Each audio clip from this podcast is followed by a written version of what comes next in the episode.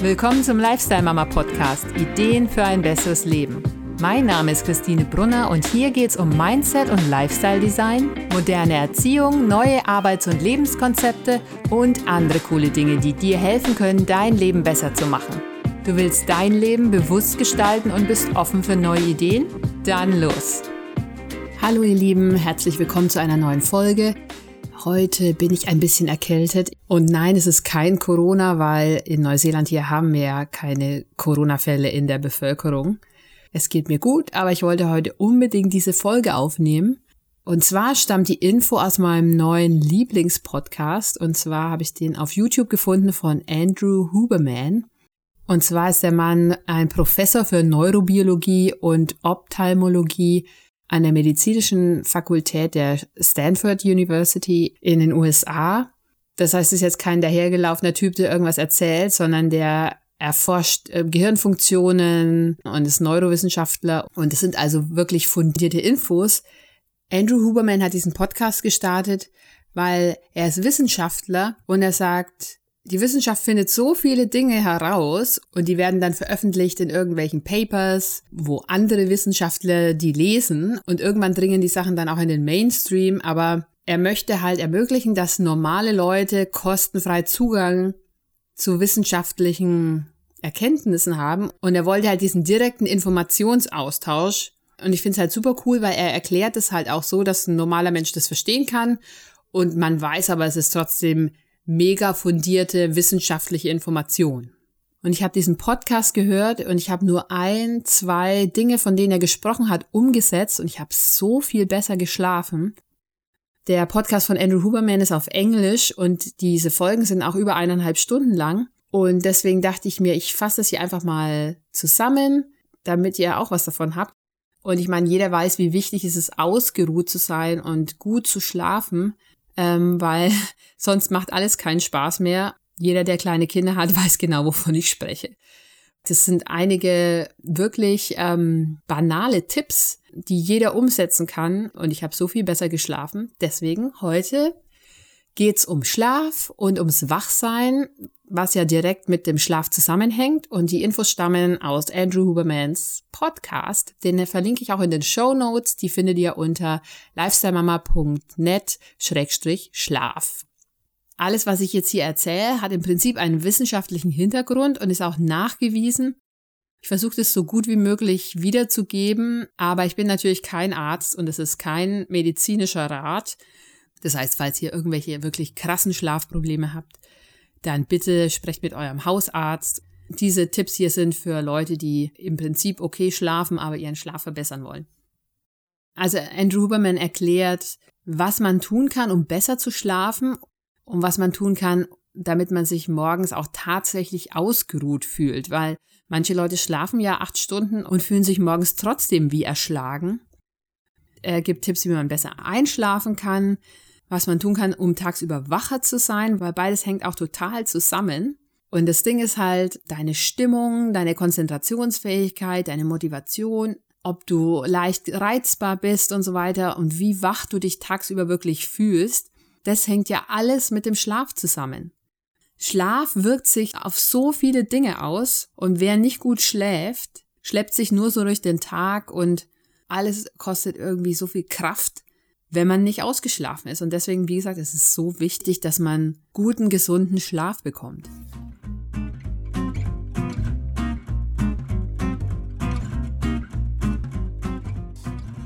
Naja, jedenfalls die meisten Menschen brauchen sieben bis neun Stunden guten Schlaf ohne Unterbrechung, um mit voller Energie in den Tag zu starten, sprich optimal ausgeruht zu sein und optimal funktionieren zu können, sage ich jetzt mal. Und er erklärt dann zuerst mal, warum wir eigentlich müde sind oder warum wir müde werden. Und zwar gibt es da so einen Stoff im Körper, der heißt Adenosin. Und es ist so ein körpereigener Müdemacher. Und der baut sich über den Tag, baut sich dieser Stoff im Körper auf. Das heißt, wenn wir gerade aufgewacht sind, gibt's kaum Adenosin im Körper. Und wenn wir jetzt 10 oder 15 Stunden schon wach sind, dann ist dieser Adenosinwert sehr viel höher und das macht uns dann schläfrig und wir wollen dann unbedingt schlafen gehen. Koffein ist quasi der Gegenspieler von Adenosin und hält uns wach. Und Professor Huberman sagt, es gibt Leute, die können um 6 Uhr abends noch Kaffee trinken und können trotzdem gut einschlafen. Andere haben schon Einschlafprobleme, wenn sie nur mittags einen Kaffee trinken. Und das muss wirklich jeder selber für sich austesten, weil das von Mensch zu Mensch auch verschieden ist. Also wenn ihr nicht einschlafen könnt abends, überlegt euch als erstes, trinke ich Kaffee tagsüber, wann trinke ich Kaffee und dann vielleicht einfach mal austesten, ab 14 Uhr schon keinen Kaffee mehr zu trinken oder ab Mittag schon keinen Kaffee mehr zu trinken, ob sich das vielleicht irgendwie auswirkt. Aber jetzt lassen wir das Koffein mal beiseite. Was uns müde macht, ist quasi unsere innere Uhr. Also er sagt, unser Körper ist tatsächlich programmiert, dass wir alle 24 Stunden eine lange Schlafphase haben. Und es sind meistens so sechs bis zehn Stunden Schlaf. Das ist auch wieder von Person zu Person unterschiedlich. Manche brauchen mehr Schlaf, manche kommen mit weniger Schlaf aus. Wie gesagt, also alle 24 Stunden wollen wir eine lange Schlafphase haben. Aber wann genau in diesen 24 Stunden wir diese Schlafphase haben, das wird durch Licht gesteuert. Und zwar vor allem durch Sonnenlicht. Und es ist auch so, egal ob man jetzt gut oder schlecht geschlafen hat, die meisten Menschen wachen ungefähr dann auf, wenn die Sonne aufgeht. Vielleicht ein oder zwei oder drei Stunden später. Aber die Sonne hat schon einen krassen Einfluss auf den menschlichen Körper und wie er funktioniert. Und dann ist es so, also er erklärt dann, dass wenn wir aufwachen, dann gibt unser Körper so eine Dosis von so gewissen Aufwachhormonen frei. Wie gesagt, ich gehe jetzt hier nicht ins Detail. Ich bin kein Experte und bevor ich hier irgendwas falsch erzähle, erkläre ich das lieber ganz allgemein. Wer sich für die Details interessiert, kann sich gerne den englischen Podcast anhören. Der erklärt hier genau, welche Hormone und was und wie. Also jedenfalls, wir wachen auf und der Körper gibt eine Dosis von Aufwachhormonen frei. Damit werden wir wach und unser Kreislauf wird irgendwie so ein bisschen gepusht und dann gehen wir motiviert in den Tag. Und diese Aufwachhormone triggern aber noch eine andere Sache und zwar wird ein Timer gestellt, der uns dann 12 bis 14 Stunden später müde macht. Das heißt, wann wir aufwachen, bestimmt schon, wann wir später müde werden und wann der Körper dann am Abend diese Schlafhormone freisetzt, die uns müde machen. Und diesen Rhythmus von Wach- und Schlafhormonen durchläuft unser Körper ganz automatisch. Der Körper hält diesen 24-Stunden-Rhythmus ein. So, aber wann wir am Tag aufwachen und wann dieser 24-Stunden-Rhythmus mit den Aufwachhormonen gestartet wird, das wird von Sonnenlicht gesteuert. Ja, und da werden jetzt viele sagen, na ja, man muss halt ans Licht gehen. Aber es geht nicht um Sonnenlicht an sich, sondern es geht um eine ganz bestimmte Art von Sonnenlicht. Und zwar in unseren Augen sitzen so bestimmte Zellen, die Licht aufnehmen und dann ein Signal an den Körper senden, wenn sie von einem ganz speziellen Sonnenlicht angestrahlt werden. Also es reicht nicht nur irgendwie in die Sonne zu gehen, sondern es braucht dieses warme Morgenlicht. Kennen wir alle, wenn die Sonne morgens aufgeht, ist das Licht so ein bisschen gelblicher, weil es halt auch schräg kommt. Und diese Zellen im Auge reagieren nur auf dieses bestimmte schräge Morgenlicht. Und es ist wohl so, dass da im Moment relativ viel geforscht wird, weil es ist so, wenn der Rhythmus von Wach- und Schlafhormonen irgendwie durcheinander kommt, dann hat es eine ganze Reihe von negativen Auswirkungen auf die Gesundheit. Zum Beispiel auf das Herz-Kreislauf-System, auf die Verdauung, dein Demenzrisiko steigt, das Risiko für Depressionen steigt, für Angststörungen, Konzentrationsstörungen. Jede Menge Sachen hängen an diesem Wach-Schlaf-Rhythmus. Und wir wissen das alle, wenn du nicht gut geschlafen hast oder wenig geschlafen hast, dann bist du schlecht drauf, dann bist du eher leicht reizbar. Also es ist so, der Schlaf wirkt sich nicht nur auf den Körper aus, sondern auch darauf, wie du so psychisch drauf bist.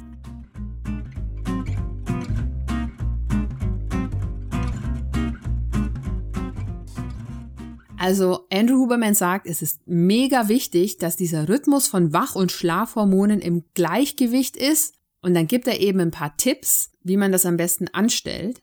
Weil es ist ja so, wir wachen auf, wir sind in unserer Wohnung oder an einem Ort auf jeden Fall, wo es nicht so besonders hell ist. Und das Licht in der Wohnung reicht nicht aus, um dem Körper zu sagen, hey, jetzt ist morgen, aufwachen, jetzt bitte die Aufwachhormone ausschütten. Das Licht in der Wohnung reicht nicht aus. Und auch wenn deine Lampe im Zimmer hell aussieht, künstliches Licht ist sehr viel schwächer als das Sonnenlicht draußen. Und wie gesagt, um diese Aufwachhormone wirklich zuverlässig auszuschütten, braucht es ja nicht nur Sonnenlicht, also wirklich helles Licht, sondern es braucht eben auch eine ganz bestimmte Art von Licht. Und zwar eben, wie gesagt, dieses schräge Licht der Morgensonne. Das ist nur so zwei, drei Stunden nach Sonnenaufgang. Danach wird die Sonne zu steil und dann hat man quasi den Moment verpennt. Diese speziellen Zellen in unseren Augen reagieren nur auf dieses warme Licht der Morgensonne, der Vormittagssonne. In Wirklichkeit ist es irgendwie so eine bestimmte Mischung aus Gelb- und Blautönen. Das erklärt Andrew Huberman auch in dem Podcast. Wichtig für uns zu wissen ist nur, Morgensonne maximal zwei, drei Stunden nach Sonnenaufgang ist am besten dafür geeignet.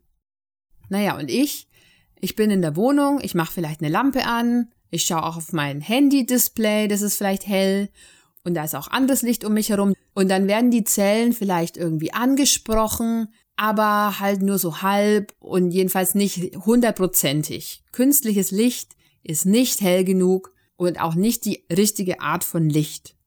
Und Andrew Huberman rät in seinem Podcast ganz explizit dazu, sich am besten nach dem Aufwachen richtigem Sonnenlicht auszusetzen. Und es ist wichtig, dass man dazu rausgehen muss, weil es funktioniert nicht durch Fensterscheiben. Fragt mich nicht warum, aber die streuen das Licht anscheinend irgendwie und dann funktioniert es nicht. Die haben das da im Labor getestet und er sagt, man muss rausgehen. Wenn man eine Scheibe zwischen sich und der Sonne hat, dann wirkt das 50 mal schlechter, wie wenn man draußen ist. Dann ist es ja aber auch so, man will sich ja nicht die Augen ruinieren. Das heißt, man soll jetzt nicht direkt in die Sonne schauen und sich die Augen verbrennen. Also wenn die Augen dann tränen oder brennen, dann ist es zu hell. Das soll man natürlich nicht machen. Da kann man seine Augen damit schädigen. Aber Sonnenlicht wird ja überall reflektiert. Und auch wenn man jetzt draußen im Schatten steht, bekommt man dieses Licht ab. Also Leute, macht keinen Blödsinn, ruiniert euch nicht die Augen, schaltet euren Menschenverstand ein. Es geht darum, nicht in die Sonne zu schauen, sondern einfach nur draußen zu sein, wo dieses helle Licht ist. Und ich bin auch kein Arzt. Natürlich, wenn aus irgendeinen Gründen ihr nicht in die Sonne gehen sollt, weil ihr eine Augenkrankheit habt oder sowas, dann lasst es bitte auch bleiben, ja? Das sind ja Ratschläge für gesunde Menschen.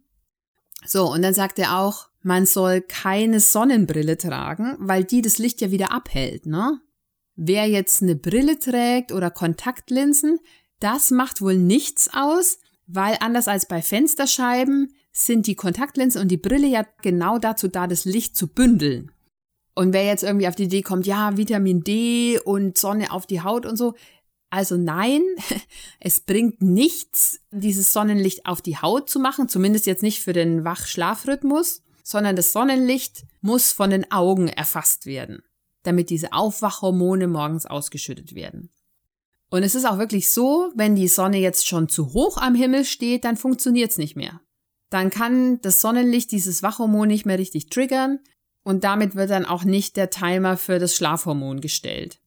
Und wie gesagt, es ist wirklich nicht gut für den Körper, wenn dieser Hormonhaushalt von Wachschlafhormonen nicht ordentlich funktioniert, dann hat das ganz viele Auswirkungen auf den Körper und auch psychische Auswirkungen, weil Hormonhaushalt reguliert ja so viele andere Dinge. Was wir auf jeden Fall schon mal feststellen ist, wenn man morgens rausgeht, hat es auf jeden Fall einen mega positiven Effekt auf den Körper und aufs Wohlbefinden. Und die nächste Frage ist natürlich jetzt, ja, wie lang muss ich da draußen sein? Das kommt natürlich total drauf an. Wenn es jetzt Sommer ist und es ist keine Wolke am Himmel, die Sonne scheint, dann kann es schon ausreichend sein, eine Minute am Balkon zu stehen, um die Hormone da zu triggern und den Hormonhaushalt auf die Spur zu kriegen. Aber wenn es jetzt mitten im Winter ist, der Himmel ist total bedeckt und es ist auch nicht so richtig hell draußen, dann muss man halt echt eine Weile draußen bleiben, damit genug Sonnenlicht von diesen Zellen in den Augen wahrgenommen wird. Also kurz nach dem Aufwachen, kurz raus auf die Terrasse oder auf den Balkon oder zumindest am offenen Fenster stehen. Ich nehme dann einfach immer meinen Kaffee und stelle mich irgendwie fünf Minuten auf die Terrasse, und für die meisten Leute sollte das völlig ausreichend sein. Wenn es bedeckt ist und wolkig ist, dann halt länger. Und zwar am besten sollte man das jeden Morgen machen oder auf jeden Fall regelmäßig, immer wenn man es irgendwie einrichten kann. Und wie gesagt, es ist nicht nur wichtig, um morgens diesen Hormonschub zu kriegen, diesen Wachhormonschub. Ja, der Tag beginnt und du bist dann irgendwie motiviert und du hast diesen natürlichen Hormonschub, der dich wach macht, sondern es wird eben auch gleichzeitig dieser Timer gestellt für zwölf Stunden später, dass dann die Schlafhormone ausgeschüttet werden, die dich müde machen. Und wie gesagt, ich habe das ausprobiert, weil bei mir ist es nämlich so, ich arbeite ja von zu Hause und mein Mann muss außer Haus, deswegen bringt er die Kinder in die Schule und den Kindergarten. Das heißt, es läuft bei uns morgens so ab, wir frühstücken, wir machen die Kinder fertig, dann verabschieden wir uns und mein Mann bringt die Kinder in die Schule und den Kindergarten und ich gehe dann direkt an meinen Schreibtisch, setze mich hier hin und fange an zu arbeiten. Ja, toll. Aber mit Sonnenlicht war dann halt nichts. Und ich denke mir halt auch jetzt mit Corona, Voll viele Leute sind viel zu Hause und verlassen morgens das Haus halt auch nicht. Ja, kein Wunder, dass dann so viele Leute depressiv werden, weil das Sonnenlicht halt wirklich so wichtig ist. Ja, und ich habe das dann für mich ausprobiert. Ich bin dann bewusst, nachdem die Kinder weg waren, habe meinen Kaffee genommen, habe mich auf die Terrasse gestellt, fünf bis zehn Minuten einfach, um so ein bisschen Sonne abzukriegen. Und es ist so, dass mir dann auch tatsächlich mal bewusst geworden ist, in der Wohnung hast du halt die Decke über dir, die halt mehr oder weniger dunkel ist und draußen, der Himmel ist ja so ein riesiges, helles Feld über dir und so wie der Himmel dich anstrahlt, das kriegst du im Haus natürlich niemals ab. Und ich habe dann schon zwei, drei Tage später habe ich gemerkt, ich gehe ins Bett und ich schlafe wie ein Stein. Ohne Witz, Leute, ich schlafe wie ein Stein. Und wenn ihr nicht gut schlaft, probiert es aus. Stellt euch morgens in die Sonne. Fünf Minuten, oder was weiß ich, 20 Minuten, wenn es bedeckt ist, 20 Minuten, halbe Stunde, macht einen kurzen Spaziergang in der Früh. Das bringt auch den Kreislauf auf Touren. Es hat nur positive Auswirkungen auf euren Körper und auf die Stimmung.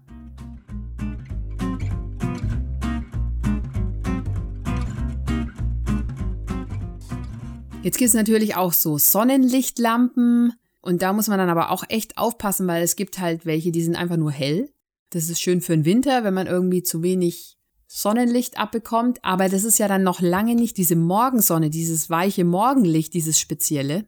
Also wenn man da mit einer Lampe arbeiten will, muss man schon echt sich genau informieren. Und es gibt natürlich Leute, die sind eher Nachteulen und bleiben abends gerne länger wach, oder zumindest glauben sie das. Weil Andrew Huberman sagt nämlich, dass etwa die Hälfte der Leute, die von sich sagen, dass sie Nachteulen sind, einfach nur morgens oder tagsüber zu wenig Sonnenlicht abkriegen und deshalb sich abends nicht müde fühlen. Und ich habe, also wie gesagt, dieser Podcast hat mich echt tief beeindruckt und ich gehe jetzt auch immer eine Stunde früher ins Bett und habe auch keine Probleme einzuschlafen, seit ich eben morgens rausgehe. Die Grundlage für einen guten, gesunden Schlaf ist halt eine gute, gesunde innere Uhr. Und diese innere Uhr wird halt von diesen Hormonen gesteuert.